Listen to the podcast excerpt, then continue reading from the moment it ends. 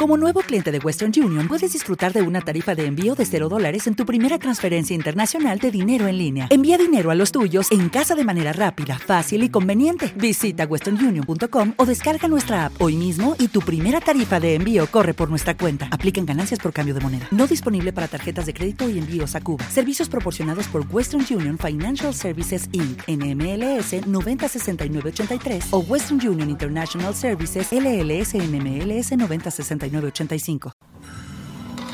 Is everybody in? Is everybody in? Is everybody in? The ceremony is about to begin.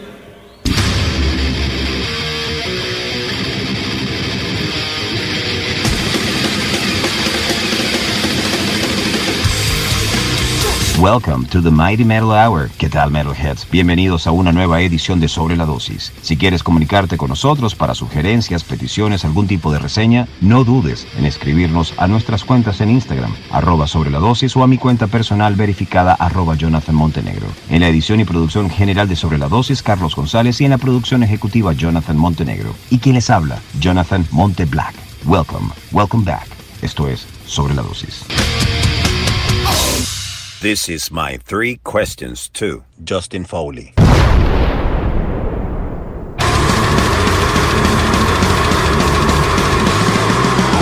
Hey, how's it going? It's Justin Foley from Lybica and Killswitch Engage. You're watching Sobre La Dosis with Jonathan Montenegro. I'm also joined by Leviathan. How's it going? She's doing good. We got some questions here. How did the idea of forming a new musical project like Bika arise, and what musicians accompany you in this new adventure? Well, I had a lot of music laying around, and uh, the world kind of shut down for a while. That whole COVID thing happened. Um, so I didn't know what to do. I had a bunch of stuff I wanted to do. I knew Killswitch wasn't going to tour for a while, so I uh, talked to my buddies, um, Douglas French and Joey Johnson. They're local dudes that live in my town, and uh, they've been in a bunch of bands, and we talked about maybe one day jamming together, and we finally had time to do it. So I said, "Hey guys, what do you think of this uh, garbage music that I've written?" And were way into it. So um, just kind of took off from there, and before we knew it, we had an album together, and we had a band. It's pretty great. How about this one? Looking for an alternative in terms of music you feel goes hand in hand with your growth as a human being by exploring new sounds through projects such as Lybica. Yeah, absolutely. I mean, you always want to kind of do different stuff. Um, obviously Killswitch is extremely rewarding musically, and um, I love it. I absolutely love uh, being a part of that band. Um, and there's also other styles of music that uh, I'm way into, and I like messing around with. So this was sort of a different outlet to to try something a little different, something that is definitely not um, very Killswitch like, and explore that, and you know, see what happens.